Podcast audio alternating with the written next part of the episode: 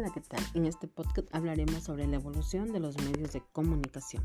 La tecnología comenzó desde los inicios de la humanidad, cuando el hombre buscó los medios para satisfacer sus necesidades y hacer de sus actividades más simples y rápidas, la cual ha sido la base para el desarrollo de las diferentes civilizaciones. Existen varias hipótesis respecto al lenguaje, su origen y evolución. La teoría evolucionista radica en que el ser humano no poseía lenguaje verbal y que se comunicaba por señas, gruñidos y gestos. Esto quiere decir que los signos y señales fueron la primera forma de comunicación y interacción entre los seres humanos.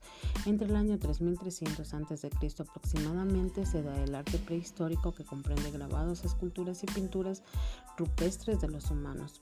Por ello, la escritura es el evento que define y separa la historia de la prehistoria. Los sumerios comenzaron a escribir su idioma mediante pictogramas que representaban palabras y objetos. Una muestra de ello son los símbolos pictográficos que se diferenciaban claramente del ideograma original. Esto quiere decir que la pictografía es la forma de comunicación visual más antigua donde se hacían representaciones de animales, ubicación, espacio, entre otros. Ya en el año 1500 después de Cristo, donde surge la imprenta de Gutenberg, la cual generó un gran impacto social.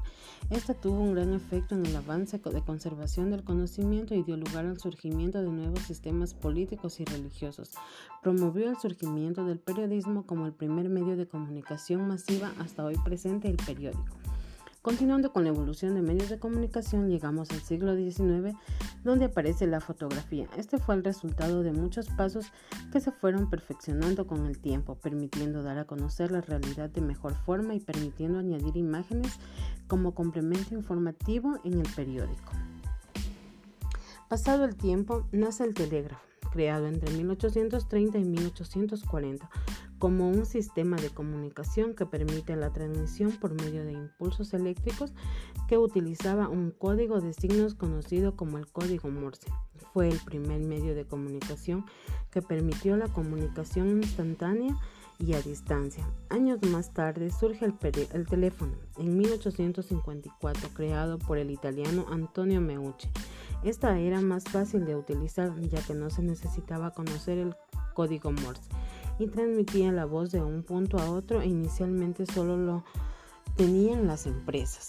Llegamos a la historia de la radio en 1906. Gracias a los avances de Nikola Tesla, que creó la bobina de Tesla. Sin embargo, fue el ingeniero Guillermo Marconi quien en 1909 logró realizar la primera transmisión a través del Atlántico. Esto promovió el surgimiento de nuevas formas de hacer periodismo y tuvo gran impacto en la dimensión de la música y la cultura. En 1925 el escocés John Lodiver logró sincronizar dos discos de Nikov y transmitió una imagen de la cabeza de un maniquí siendo esta la primera transmisión. La televisión transmitía imágenes en movimiento y sonido.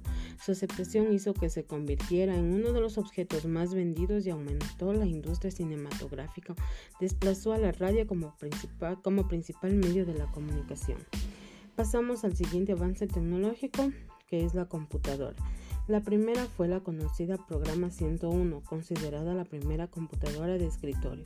Luego el sistema Microsoft en 1975 y el Apple iOS en 1976. Esta misma empresa fue la que lanzaría la primera computadora portátil, facilitando a las personas los aspectos laborales y de entretenimiento pero no se podían comunicar masivamente entre sí. Por ello, en 1983 nace el Internet, conocido como la era de la información y se ha visto consolidada con los dispositivos portátiles, el último gran hito en la evolución de la información.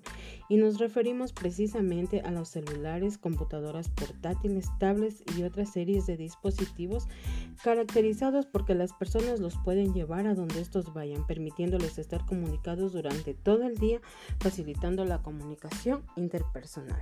Esto, esto es todo, espero que les haya servido.